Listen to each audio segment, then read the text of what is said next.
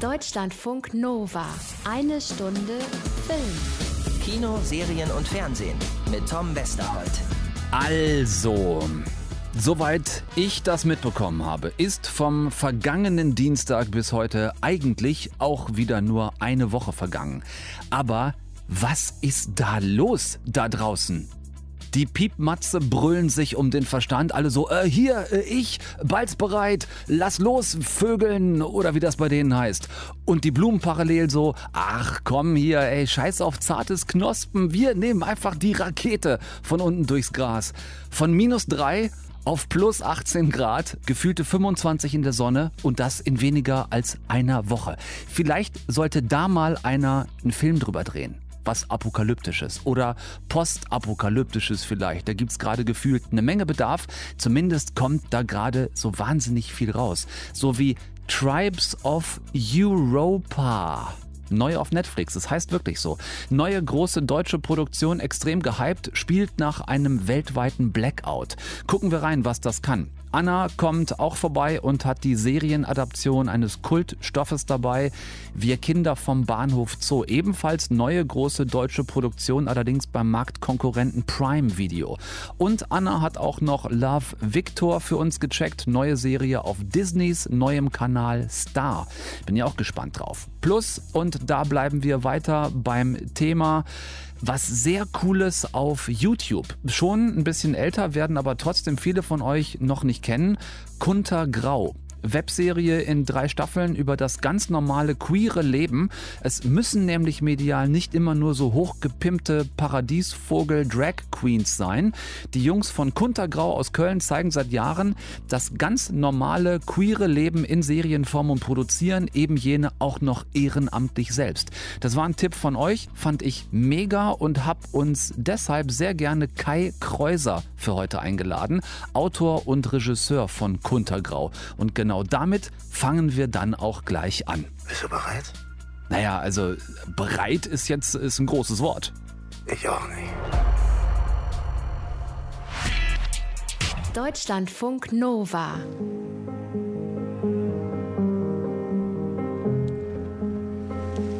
Er vermisst dich wirklich.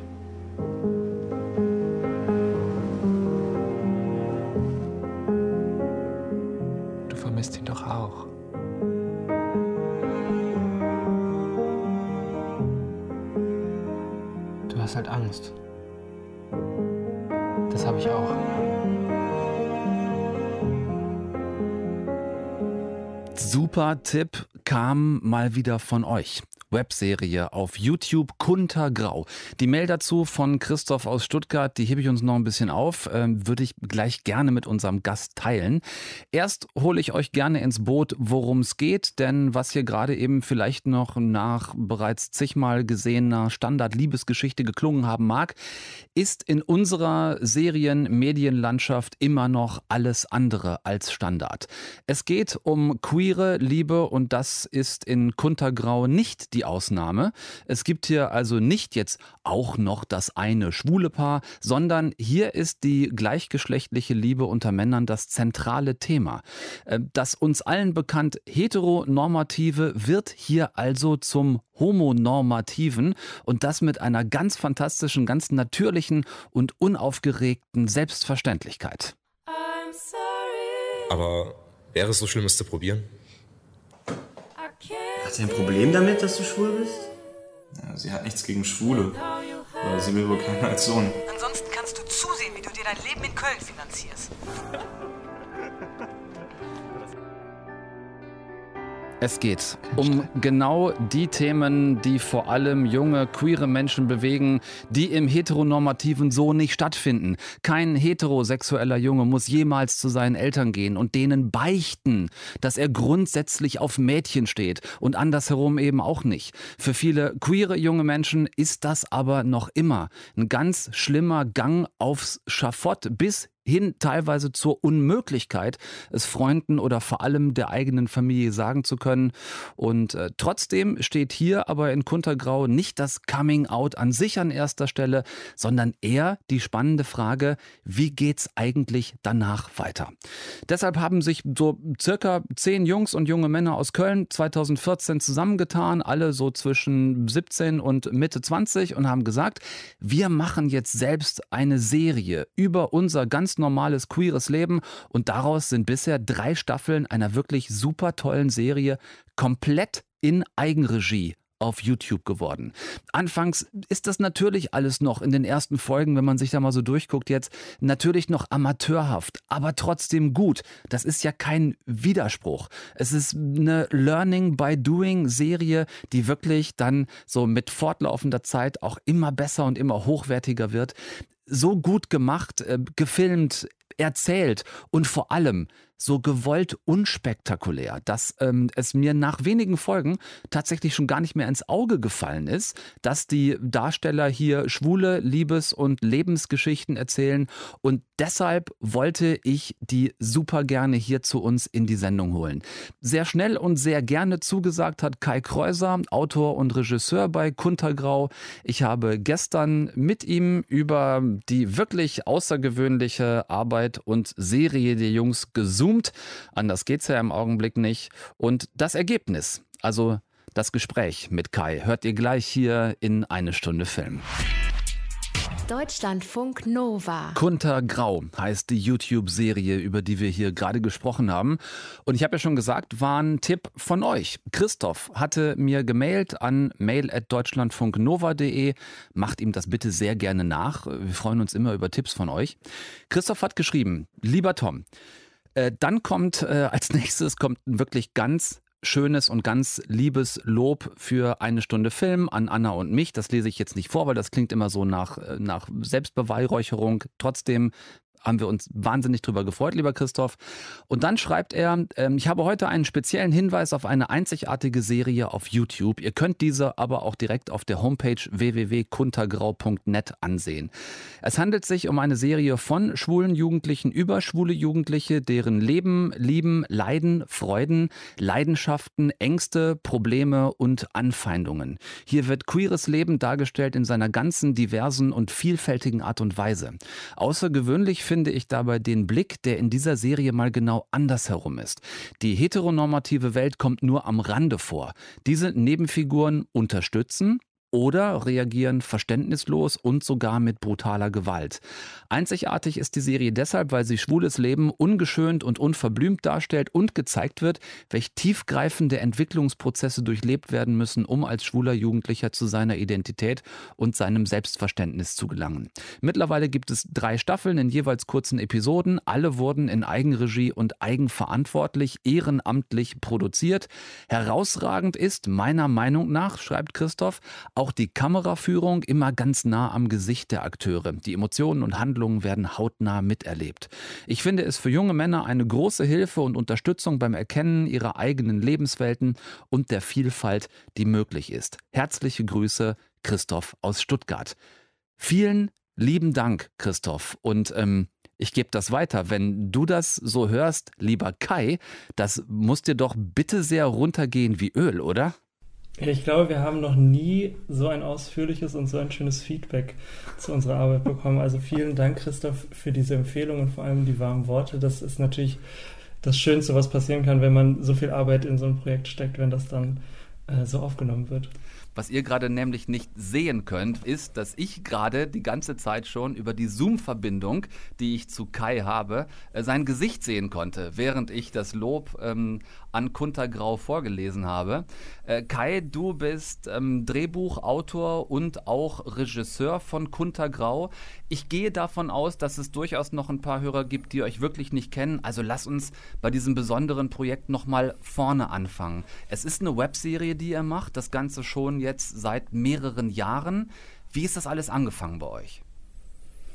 Also die äh, Serie entsteht im Rahmen der offenen Jugendarbeit vom schwul-lesbischen Jugendzentrum Anyway in Köln. Und das Anyway äh, arbeitet bereits seit 2011 ähm, daran, Jugendlichen, queeren Jugendlichen die Möglichkeit zu geben, mit dem Medium Film Geschichten zu erzählen. Und da gab es vorher die Webserie Junge Liebe anders. Das war, glaube ich, die erste queere Webserie Deutschlands und danach ein ähm, Film inspiriert vom äh, Coming Out von Hitzelsberger über Homosexualität im Fußball, was ja jetzt auch gerade wieder ein aktuelles Thema ist.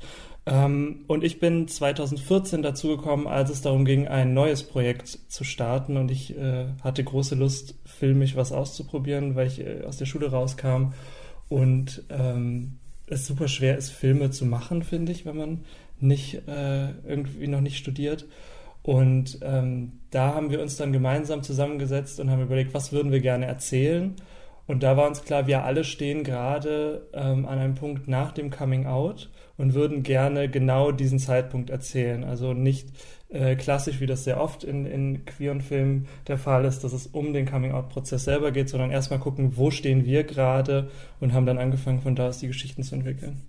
Ich finde das deshalb so wahnsinnig spannend, weil ähm, da kann man ja, wenn man so will, aus zwei verschiedenen Blickwinkeln drauf schauen, auf diese Entstehung, ne? Und dass ihr das quasi eben selbst produziert. Ist der Grund gewesen, dass es immer noch heute schwer ist, für so eine Serie, die das Schwulsein so in den Mittelpunkt stellt, dass es immer noch schwer ist, dafür einen Distributionspartner zu finden? Oder war euer Ansatz eher der zu sagen, wir machen es deshalb alleine, damit uns keiner reinquatscht? Weder noch, also ich glaube, wir haben am Anfang überhaupt nicht so weit gedacht. Also am Anfang war es für uns wirklich nur, wir haben Lust, Geschichten zu erzählen, machen wir einfach mal. Und dann haben wir äh, zwei Folgen gedreht, äh, Ende 2014, die dann Anfang 2015 erschienen sind und die waren so viel erfolgreicher, was die Aufrufe anging, als wir gedacht haben, äh, dass da erst so ein Bewusstsein dafür kam, ah, das gucken ja auch Leute.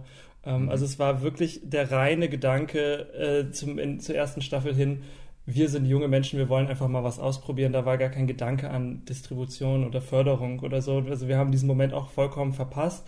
Aber ich kann aus eigener Erfahrung mit anderen Projekten sagen, dass wir sehr privilegiert sind in Deutschland, ähm, ein Fördersystem zu haben, was solche Stoffe fördert. Also ähm, da hatte ich jetzt persönlich nie Probleme, ähm, bei Förderern, dass sie gesagt haben, nee, also das ist, also queer interessiert uns nicht, im Gegenteil. Also ich glaube, dass wir da ähm, das Glück haben, dass da auf Seite der Förderer ein großes Interesse ist und deswegen wäre es schön, wenn das sich jetzt auch langsam in die ähm, Senderlandschaft überträgt, also dass wir diese gleiche Offenheit für queere Sichtbarkeit ähm, in, äh, im, gerade im öffentlich-rechtlichen sehen können. Das wäre total schön.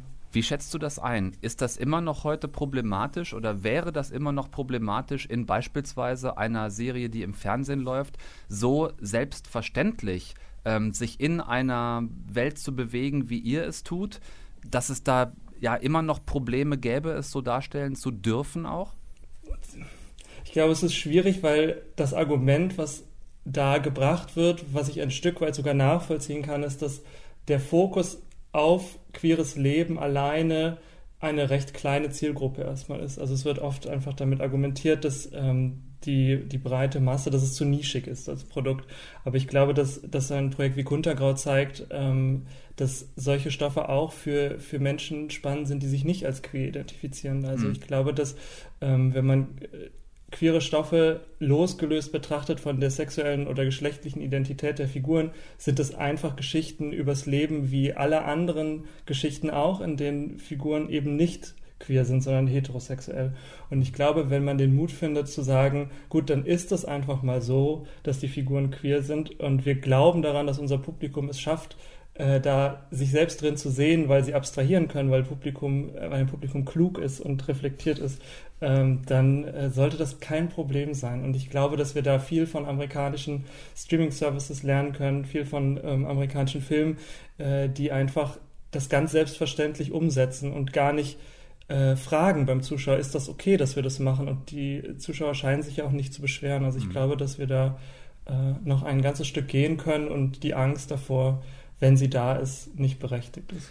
Aber das ist doch schon interessant, finde ich zumindest, wenn wir uns mal die Formate angucken, auch die, die erfolgreich sind im Sinne einer breiten Erreichbarkeit, einer irgendwie Massenkompatibilität, dass das doch oft, so Stichwort äh, Drag Queen Shows zum Beispiel, immer noch so in diese schillernde Paradiesvogelrichtung geht, anstatt, wie ihr es macht, ganz einfach queeres Leben zu zeigen, so wie es quasi in äh, anderen äh, heteronormativen Serien halt heteronormativ stattfindet. Ja, also ich glaube, wenn wir über, über Drag sprechen und dann in dem Zusammenhang wahrscheinlich über Formate wie Queen of Drags, das deutsche äh, Format mit Heidi Klum oder äh, RuPaul's Drag Race, das Ganz amerikanische genau. Franchise, das ja mittlerweile, ich glaube, seit zehn Jahren läuft und äh, extrem erfolgreich ist und im Mainstream angekommen ist, sprechen wir über einen Teil der queeren Szene, die bunt ist. Also ich glaube, dass, dass äh, Drag in vielen Fällen ist, äh, bunt ist und laut und schrill ist und anstoßen soll und aneckt. Äh, und deswegen finde ich es vollkommen in Ordnung, dass gerade diese Formate, die auch Reality-TV sind, überspitzt sind.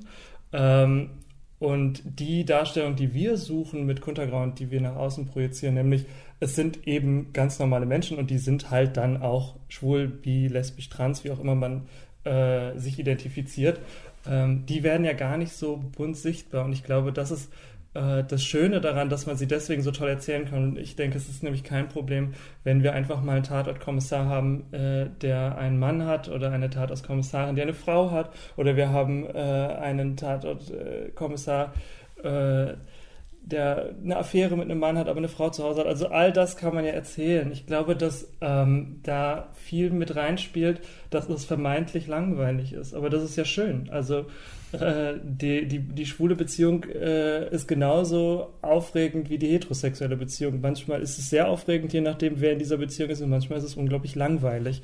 Und das finde ich ist das Schöne. Und ich glaube, ähm, gerade mit äh, einem Movement wie Act Out schaffen wir es, einen Dialog zu starten darüber, dass es okay ist, dass es langweilig sein darf, dass queere Figuren nicht äh, die Unterhaltungsfaktoren einer Sendung sein müssen, dass es vollkommen in Ordnung ist und wichtig ist, Figuren zu zeigen, die einfach eben queer sind, ohne dass es weiter ein, ein Faktor für die Sendung ist, weil ich äh, glaube, dass diese Sichtbarkeit sehr hilfreich für viele junge Menschen ist. Ich weiß aus eigener Erfahrung, dass als ich sehr, sehr jung war und noch überhaupt gar keinen Begriff von Homosexualität hatte, überhaupt nicht wahrgenommen habe, dass das irgendwas sein könnte, was später in meinem Leben eine Rolle spielt, ich trotzdem schwule Männer im Fernsehen anders und bewusster wahrgenommen habe. Und ich glaube, wenn wir es schaffen, ähm, die Gesellschaft in ihrer Diversität darzustellen, wie sie einfach ist, ähm, geben wir ganz, ganz vielen, gerade jungen Menschen, äh, Hoffnung und äh, den Mut zu sagen, ah, okay, dann, dann das bin ich also und das ist okay, dass ich so bin. Also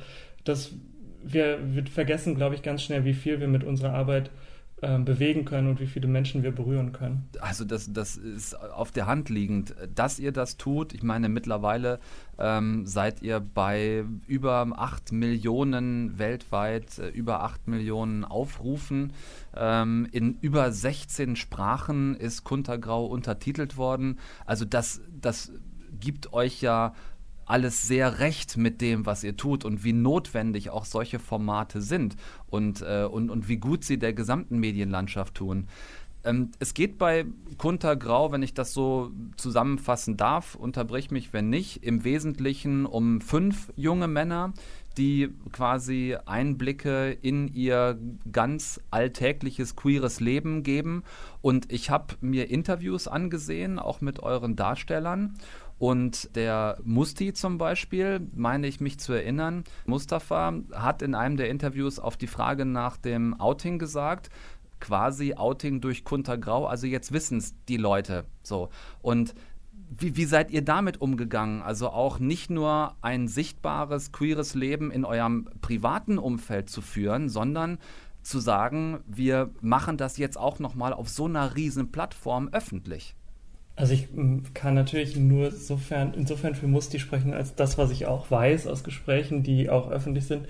Ähm, ich glaube, da spielt eine ganz große Rolle der Unterschied zwischen Outing und Coming Out. Also Outing ist der fremdbestimmte Prozess, wenn jemand mir die Entscheidung abnimmt, das unter meinen Bedingungen zu vollziehen, diesen Schritt zu zeigen, wer ich bin. Und Coming Out ist der selbstbestimmte Prozess. Und das, was Musti mit unserer Sendung gemacht hat, ist ähm, ganz bewusst sich dazu entscheiden, okay, ähm, wenn diese Sendung online geht, wird auch meine Familie davon erfahren, wer ich bin. Und ich glaube, dass das ähm, ein ganz, ganz wichtiger Schritt für jeden ist, der sich in irgendeiner Form ähm, mit dem Coming-out-Prozess auseinandersetzt, zu sagen, ich mache das, aber ich mache das zu meinen Bedingungen. Und das ist für uns total berührend gewesen, dass er unserer Sendung und unserer Arbeit damit ähm, ausreichend vertraut hat, um zu sagen, ich gehe diesen Schritt mit euch, weil was man nicht vergessen darf, als wir 2014 angefangen haben, hat keiner von uns gewusst, was er tut. Also bis auf unseren Kameramann Max Jonas Vorbeck, der zu der Zeit schon sein Studium angefangen hatte,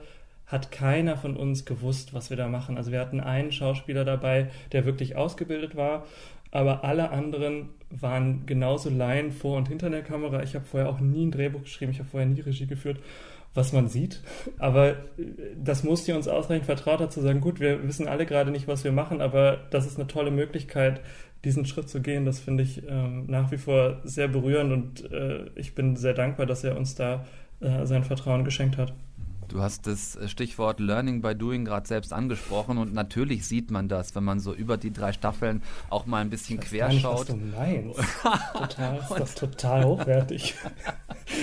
und zwar ab Staffel 1, Folge 1, wollen wir nur mal kurz festhalten an dieser Stelle. Ihr habt euch halt einfach von sehr professionell noch in eine viel professionellere ähm, Richtung entwickelt. Ähm, ich habe das natürlich auch noch mal sehen können, weil ich mit den ersten Folgen der ersten Staffel angefangen habe und dann mal so ein bisschen gesprungen bin. Ähm, so grundsätzlich als rein äh, filmisch-serielles Projekt, was ihr da jetzt über Jahre miteinander aufgebaut habt, wie hat euch das weitergebracht innerhalb der Szene? Also ist das für euch quasi echt so ein richtiges Ausbildungsfeld auch geworden über die Zeit? Also definitiv. Ich würde ähm, sagen, das Schwierigste, also ich habe im Laufe ich habe, glaube ich, habe nach den ersten beiden Folgen angefangen zu studieren. Ich habe in Köln Regie studiert und es war auf jeden Fall jedes Mal so, wenn wir irgendwas im Studium gelernt haben äh, und zu der Zeit irgendein Dreh stattfand für Kuntergrau, wussten die Schauspieler schon gut, es gab mal wieder ein neues Seminar, jetzt wird das ausprobiert. Also es ist ein unglaublicher Luxus gewesen, all das, was man im Studium lernt, was einfach ein Studium nicht leisten kann, dass man die Menge an Praxiserfahrung bekommt, die man bräuchte. Das ist einfach nicht möglich in so einem, in so einem studentischen Korsett, dass ich die Möglichkeit hatte, da über, über das Anyway und die Jugendarbeit das alles auszuprobieren. Das ist unglaublich wertvoll gewesen und ich glaube, dass auch äh, mein Abschlussfilm äh, Label Me nicht so gut funktioniert hätte, wenn ich nicht all die Fehler, die man sonst bei seinem Abschlussfilm vielleicht macht, hätte vorher machen können, in einem Rahmen, der in Anführungszeichen weniger zählt. Also ich glaube, dass es in Ordnung ist, anders in Ordnung ist, in Kuntergrau Fehler zu machen und einem Jugendprojekt, wo wir alle lernen, als bei einem Abschlussfilm, auf den alle immer ihre Erwartungen setzen, dass der funktionieren muss, weil das quasi die Visitenkarte ist, mit der wir das Studium verlassen. Und ähm, da war das super und viele von uns haben äh, in dem Bereich dann was gemacht. Also wir haben sehr viele Leute im Team, die ähm, Ausbildungen bei Sendern angefangen haben im Medienbereich. Wir haben Leute, die bei Produktionsfirmen ihre Ausbildung gemacht haben, ähm, Leute, die Film studiert haben, die jetzt angefangen haben, Film zu studieren. Also diese Jugendarbeit, die hinter dem Projekt steckt, egal wie professionell es geworden ist über die Jahre, bietet allen Beteiligten und gerade in dem Fall dann queeren Jugendlichen die Möglichkeit, sich auszuprobieren, was extrem wertvoll ist, weil jeder, der mit Film angefangen hat, weiß, glaube ich, wie schwierig das ist, wenn die Freunde irgendwann keine Lust mehr haben, ständig Filme zu drehen, weil es nicht ihre Leidenschaft ist und äh, da so ein Projekt zu haben, wo wir das alles ausprobieren können, ist schon sehr wertvoll. Ja, das klingt nach einer wirklich richtig schönen Erfolgsgeschichte bei euch. Lass uns noch ein unbequemes Thema ansprechen, weil ihr euch in Kuntergrau auch unbequemen Themen widmet. Ähm, speziell die dritte und letzte Staffel, die Ende letzten Jahres veröffentlicht worden ist. Die widmet sich sehr ausgiebig auch den Themen äh, queerfeindliche Gewalt und ähm, HIV-Diagnose eines Jugendlichen das ist ja etwas, was nicht dann nur in einer Serie stattfindet, sondern sicherlich auch ein Teil eurer Arbeit ist, dass eben nicht am Ende, wenn man damit so öffentlich wird, nicht nur Lob zurückkommt, sondern kann ich mir vorstellen, zumindest es auch da dann öffentliche Anfeindungen durchaus gibt. Ähm, wie seid ihr da von Anfang an mit umgegangen? Wie einfach oder schwer war das, das wegzustecken? Ich glaube, der beste Umgang mit Hasskommentaren ist es, sie nicht zu lesen.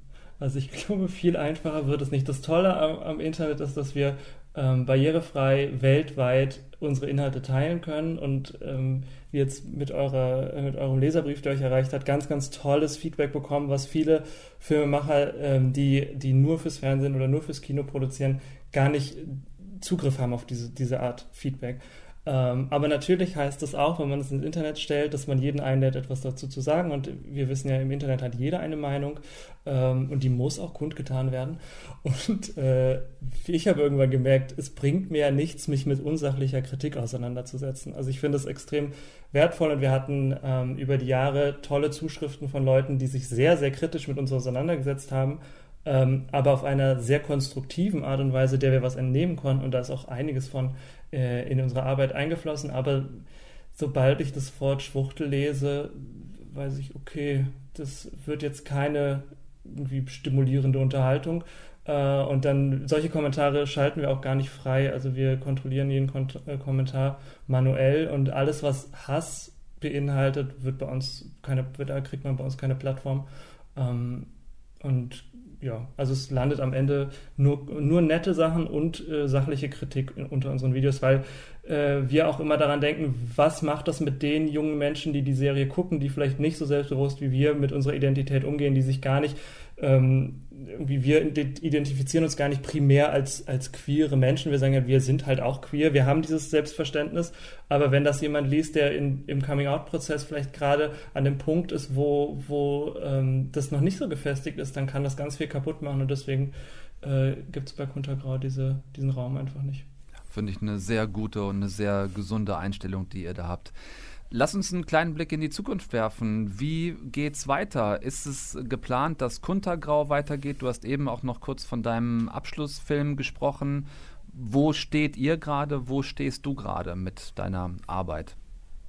Also Kuntergrau ist jetzt äh, Ende letzten Jahres zu Ende gegangen mit der dritten Staffel, weil wir gemerkt haben, schon bei Staffel 2, dass wir alle Grenzen der Jugendarbeit gesprengt haben in einer Produktion, die rein durch Spenden finanziert ist. Das darf man wirklich nicht vergessen. Wir haben einen Bruchteil dessen, was zum Beispiel das Bundesfamilienministerium für tolle Pflegesendungen ausgibt. Ähm, und das heißt, wir waren, uns war klar, Staffel 3 kann schon nur produziert werden, wenn wir irgendein Thema finden, was uns berührt und was wir wichtig finden. Und auch Staffel 3 ist komplett aus dem Ruder gelaufen. Also wir haben mal gesagt, wir machen was Kürzeres als Staffel 2, äh, die glaube ich 80 Minuten lang war. Jetzt sind wir äh, bei, ich habe 180 Minuten, also über sechs Folgen, äh, sechs Folgen mit über 30 Minuten teilweise. Ist, ist ja, äh, dementsprechend war klar, wir können das nicht mehr leisten. Es ist einfach nicht machbar in diesem Rahmen.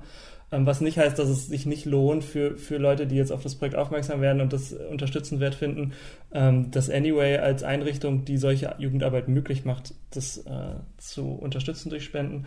Ähm, aber für uns, die da im Projekt waren, ist jetzt klar, das ist eine tolle Zeit. Das sind über sechs Jahre unseres Lebens gewesen. Jetzt geht's weiter. Und auch ich, der Riesenspaß hatte jetzt diese Geschichten zu erzählen. Ich habe noch so viele andere Projekte, die in einem anderen Universum spielen, die ich gerne erzählen möchte. Also ich habe äh, das Glück, dass wir gerade verschiedene Serien entwickeln mit Produktion, ähm, dass ich gerade an meinem Debütfilm schreibe. Und ähm, da ist es toll, diese explizit queere Geschichte erzählt zu haben. Und das wird auch definitiv nicht die letzte sein. Aber jetzt gerade ist mein Interesse äh, in anderen Bereichen größer. Deswegen äh, ist es Zeit, Platz für, für eine neue Generation zu machen, die jetzt da ihre, ihren jungen Blick zeigen darf. Also. Wir sind ja auch nicht mehr jung jetzt, ne? Ja schon, wir sind ja schon alt geworden. Genau, jetzt. ihr seid jetzt furchtbar, furchtbar alt. Das sieht man auch in der dritten Staffel schon, muss ich sagen. Die Augenringe sind deutlich tiefer als noch in der ersten Staffel. ihr habt die Möglichkeit, nach wie vor auf YouTube euch Kuntergrau anzuschauen, alle drei Staffeln. Macht das bitte, es lohnt sich sehr. Ähm, Kai Kreuser war bei uns heute in eine Stunde Film, Autor und auch Regisseur dieser tollen Serie äh, die ihr da im Eigenverlag gemacht, gedreht, produziert, gespielt habt, also was ihr da echt auf die Beine gestellt habt. Äh, alle Hüte ab. Ich danke dir sehr für den Besuch bei uns, wünsche dir alles Gute für die Zukunft und dass wir uns gerne zu einem nächsten spannenden Projekt wiederhören. Sehr gerne, vielen, vielen Dank für die Einladung. Anna. Tom. Was genau haben eigentlich Simon und Victor jetzt miteinander zu schaffen? Die schreiben, die texten, wie man neudeutsch auch sagt. Ja. Das, das war's schon? Das ist das, was sie gemeinsam haben? Ja, der eine hatte mal einen Film, der andere hat jetzt eine Serie. Ah, okay. Also, vielleicht müssen wir das für euch ein bisschen aufklären, falls ihr gerade verstört vor, verstört vor eurem Empfangsgerät sitzt und die Welt nicht mehr versteht.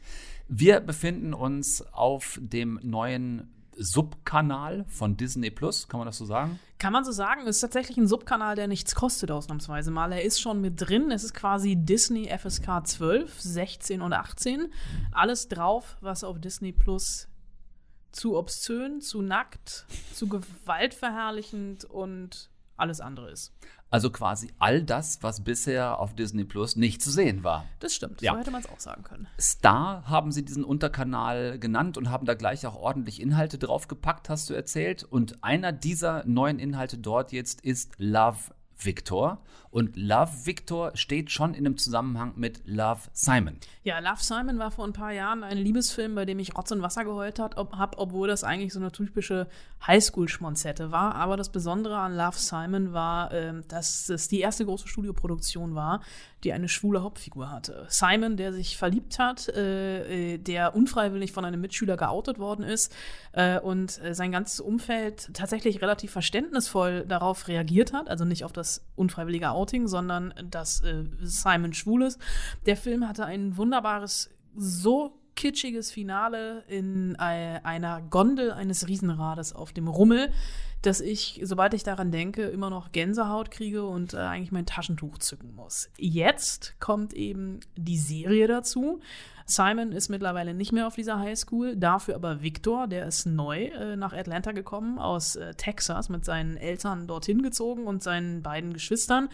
Und ähm, Victor ist ähm, ja schwul, weiß es aber noch nicht so richtig, beziehungsweise eigentlich weiß er es, aber gesteht sich selber noch nicht ein. Und diesen Neuanfang an der Schule hätte er eigentlich nutzen können, um sich zu outen, tut es aber nicht, aber schreibt Simon, äh, den er äh, über die sozialen Netzwerke gefunden hat, äh, Nachrichten und erzählt einfach aus seinem Leben. Und wir haben jetzt halt nicht in einem zweistündigen Spielfilm, sondern in einer zehnfolgigen Serie, die vermutlich in eine zweite Staffel gehen wird, ähm, alle Höhen und Tiefen eines ganz normalen Highschool-Lebens äh, mit allen Highschool-Figuren, die wir so kennen, also irgendwie der arrogante Sportler, ähm, der nerdige beste Freund, ähm, das Love Interest, was sich als falsches Love Interest rausstellt und natürlich das richtige Love Interest. Und da merkt man einfach, wie wunderbar cheesy die Se- Serie ist, als nämlich Benji das erste Mal auftaucht, eben der Mitschüler und äh, Arbeitskollege von Viktor, in den er sich verguckt, da hörst du wirklich die Schmetterlinge über die Leinwand fliegen. Beziehungsweise in dem Fall natürlich den Bildschirm. Meine Geschichte ist verwirrend. Manche Jungs stehen auf Jungs. Manche Jungs stehen auf Mädchen. Manche Jungs stehen auf beides. Ich weiß noch nicht, auf was ich stehe. Du kannst dich glücklich schätzen, Simon, weil du die verständnisvollsten Eltern der Welt hast und Freunde, die immer zu dir halten. Für viele von uns ist das nicht so leicht. Ich bin noch nicht so weit, mich Fremden gegenüber zu öffnen. Wir reden gleich noch über eine weitere Serienadaption, Anna. Ganz andere Art tatsächlich. Lass uns erst kurz noch bei dieser bleiben. Film, die Vorlage, jetzt die Serie, so ein bisschen daraus entstanden.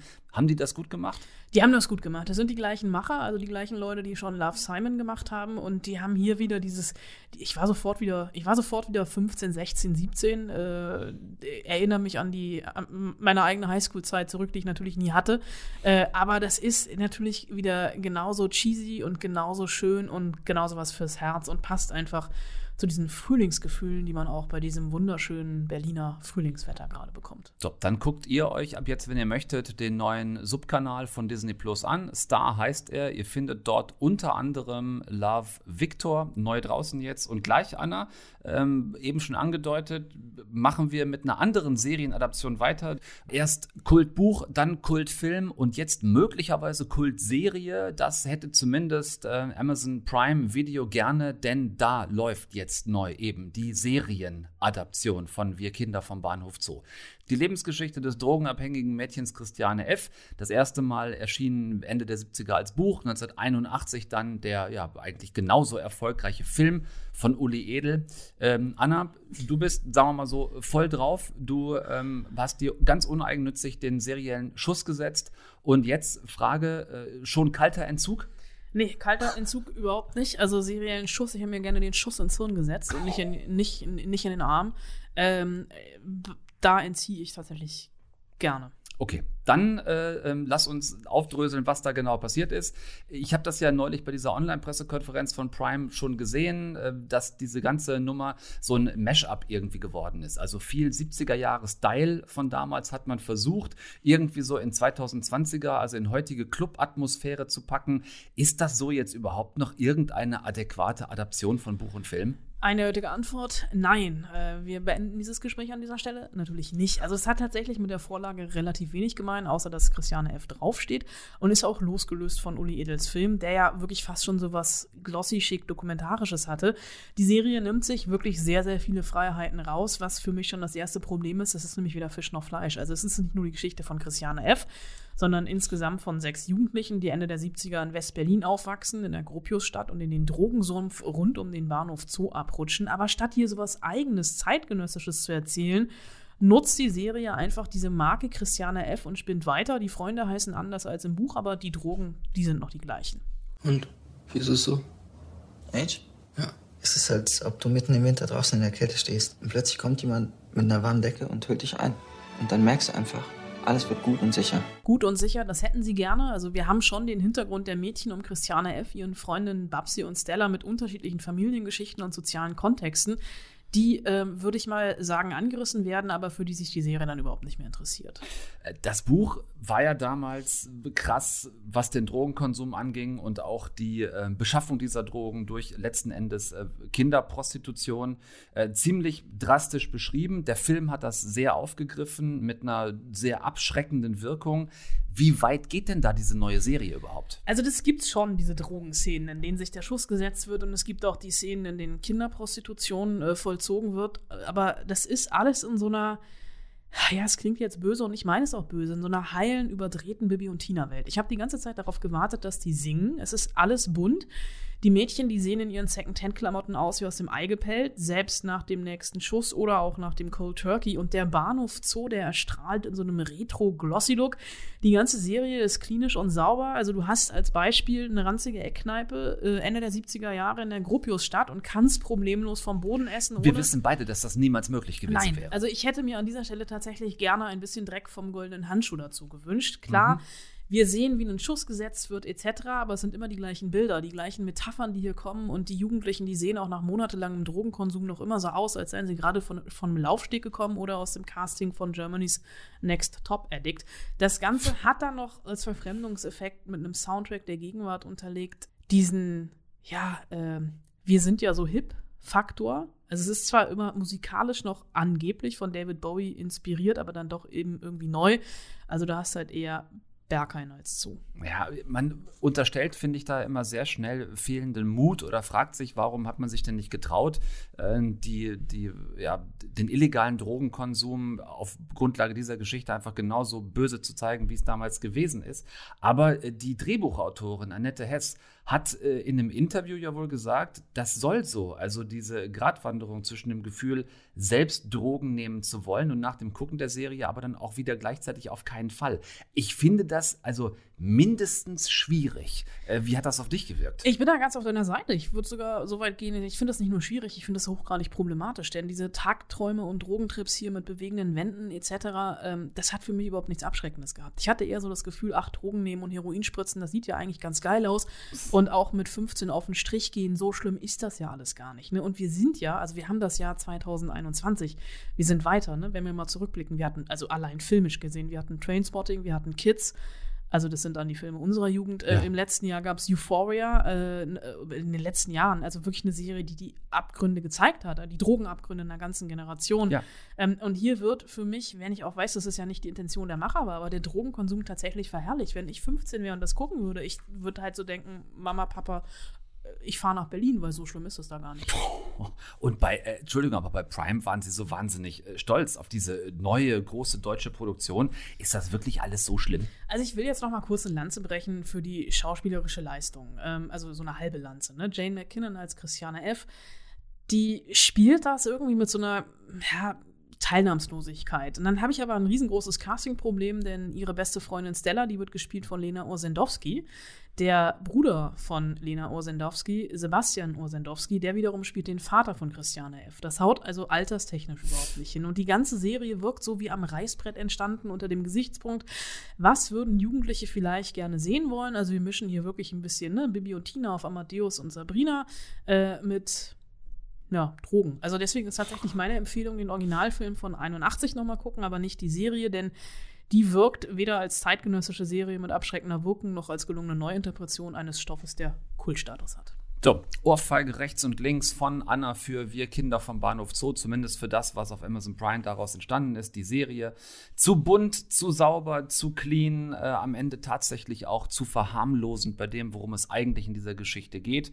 Ob ihr es euch antun wollt oder nicht, sagt bitte hinterher nicht, wir hätten euch nicht vorgewarnt. Danke fürs äh, Durchhalten, Anna. Und ähm, brauchst, brauchst du irgendwas, irgendeine Tablette vielleicht jetzt oder was Härteres? Ja, was Härteres wäre, glaube ich, ganz gut. Okay, ich, ich gucke mal bei uns im äh, Medizinschrank, was wir noch haben. Im Dezember 29 fing auf einmal an, die technisierte Welt durchzudrehen. Batsch, Licht aus und Finsternis. Das war's dann. Mittelalter. Jetzt regieren die Tribes den Kontinent. Europa. Und baden in dem Blut, um die Vorherrschaft zu erringen. Die Welt da draußen ist nicht die unsere. Wir dachten, wir könnten für immer in Frieden leben.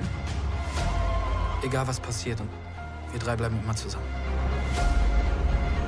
Aber wir lagen falsch. Ein absoluter Blackout im Jahr 2029. Jetzt befinden wir uns hier im Jahr 2074 und das Leben, wie wir es heute kennen, gibt es in dem Jahr 2074 nicht mehr. Technologisch steht die Menschheit irgendwo zwischen Mittelalter und beginnender industrieller Revolution. Die Resttechnik, die die Überlebenden retten konnten, wird gehütet wie Schätze. Meist sind es Waffen oder noch irgendwelche funktionierenden Motoren oder einzelne Fahrzeuge. Die Menschen im Jahr 2074 leben in Clans, den sogenannten Tribes, und wir als Zuschauer wissen auch nicht so ganz genau, wo das jetzt alles spielt, also in dem, was von Europa übrig geblieben ist. Vermutlich irgendwo im geografischen Deutschland, denn Deutsch ist die vorherrschende Sprache der Protagonisten. Es wird auch Englisch immer mal wieder geredet, aber meistens dann doch Deutsch. In dem, was wir jetzt neu sehen können auf Netflix als Tribes of Europa. Wir sind ab Folge 1 in dieser ersten Staffel beim Tribe der Origines. Das ist so eine Art Waldvolk, das zurückgezogen und friedlich in der Natur lebt und sich von den anderen teils brutal räuberischen Tribes fernhält. Technik und großartiger Besitz wird hier abgelehnt. Es geht um Einklang und um Verzicht auf alles, was nicht unbedingt zum Leben notwendig ist. Bis ausgerechnet im Waldgebiet der Origines ein bisher nie gesehener futuristischer Jet abstürzt. Äh, die Tochter und die zwei Söhne des Origines Obersten finden diesen Jet, retten den schwer verletzten Piloten und Elia, der Jüngste, steckt heimlich einen leuchtend blauen Würfel ein, den er da findet. Erinnert rein zufällig. Äh, ziemlich an den Tesseract. Die Marvel-Fans wissen Bescheid, knickknack. Zurück im Origines-Dorf bricht dann plötzlich die Hölle los. Ähm, ein anderer, echt fieser Tribe, die Crow, kommen. Äh, es gibt ein großes Massaker im Dorf. Äh, ein paar werden auch verschleppt. Aber der jüngste Elia flieht mit eben diesem Leuchtewürfel. Und um genau den scheint es wohl zentral zu gehen. Das macht ihm dann auch nochmal Einzelgänger Moses klar, gespielt von Oliver Masucci, den Elia auf seiner Flucht jetzt kennenlernt. Dir fällt ein Cube vor deine Füße.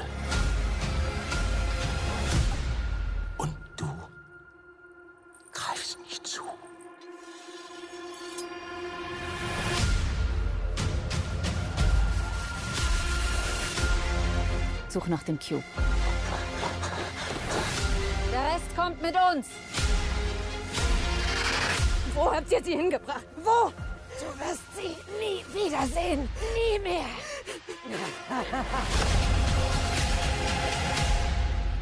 So, Plot ist klar soweit.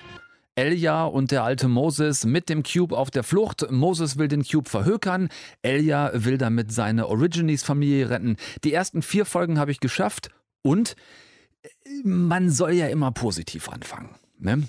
Also wirklich größtenteils tolle postapokalyptische Filmsets, die Serienmacher Philipp Koch da gefunden hat mit seinem Team. Das sieht alles wirklich meist richtig gut aus. Das Problem ist nur, das reicht heute halt nicht mehr. Ne? Gerade im Bereich postapokalyptischer Stoffe nicht. Da gibt's zu viele, zu erfolgreiche. Äh, The Walking Dead, Handmaid's Tale, The Rain, äh, Falling Skies, Snowpiercer, The 100, wirklich noch einige mehr. Und äh, wo es hier bei Tribes of Europa einfach hakt, sind dann zwei entscheidende Dinge, nämlich Figuren und Drehbuch. Ich will da gar nicht immer zu schnell auf den Schauspielerinnen und Schauspielern rumhacken. Ich habe einige von denen auch schon in richtig guten Rollen gesehen. Es liegt wirklich nicht immer an denen, wenn das ein bisschen ungelenk aussieht, was wir da auf dem Screen sehen. Aber mein quasi Ausschaltfaktor Nummer eins und zwar immer, das wisst ihr mittlerweile, äh, ist das Drehbuch, ganz speziell die Dialoge. Bitte, liebe Showrunner, lasst da Leute ran, die besser schreiben. Ich schalte ab, wenn ich eine circa 18-Jährige zu jemandem sagen höre, äh, wir haben mit dem XY-Tribe für eine Zeit lang Handel betrieben. Also nur ein Beispiel von ganz vielen. Das ist Schriftsprache, aber so redet keiner. Schreibt doch einfach näher am gesprochenen Wort. Schriftsprache bremst jeden Darsteller. Jetzt hier vielleicht äh, außer Oliver Masucci, den kennt ihr aus Dark. Der ist halt einfach so gut, dem reicht auch ein Telefonbuch als Text vielen anderen aber leider nicht. Und noch so ein Ding äh, ganz oft, je böser die Bösen in einer Serie sein sollen, hier also die Crow, desto lächerlicher wird's oft. Ne? Nach ganz böse kommt leider lustig. Auch das mal merken. Da ist weniger einfach mehr, weniger aufgesetzt Böses, weniger Rumgebrülle und auch weniger Kriegsbemalung im Gesicht, sonst wird's wirklich oft schnell albern. Schaut gerne rein. Es ist nicht alles doof in Tribes of Europa. Wenn ihr Abstriche bei Story, Dialogen und Glaubwürdigkeit der Figuren machen könnt, äh, bei den Sets und den Kulissen, da kann man sich auf jeden Fall was abgucken. Die sind das stimmungsvollste, was ihr da aktuell in dieser neuen Netflix-Serie bekommt. Testet das für euch mal aus und, und guckt, wie ihr es seht, ob ich da überreagiere, gerade was so Dialogbuch angeht. Aber ich, ich komme nicht klar, wenn ich das Gefühl habe, ich kriege da einen Text vorgelesen. Und das ist oft einfach, oder der Grund dafür ist einfach oft, dass es äh, nicht wirklich richtig gut geschrieben ist. So, mein Schlusswort für heute, für diese eine Stunde Film. Nächsten Dienstag sehr gerne mehr. Wir denken uns schöne neue Themen für euch aus. Bleibt mir bitte gesund, passt gut auf euch auf, guckt nix, was ich nicht auch gucken würde. Und äh, habt eine möglichst gute Zeit. Wirklich, ernsthaft. Passt auf euch auf. Das ist das Wichtigste gerade. Tschüss. Deutschlandfunk Nova. Eine Stunde Film. Jeden Dienstag um 20 Uhr. Mehr auf deutschlandfunknova.de.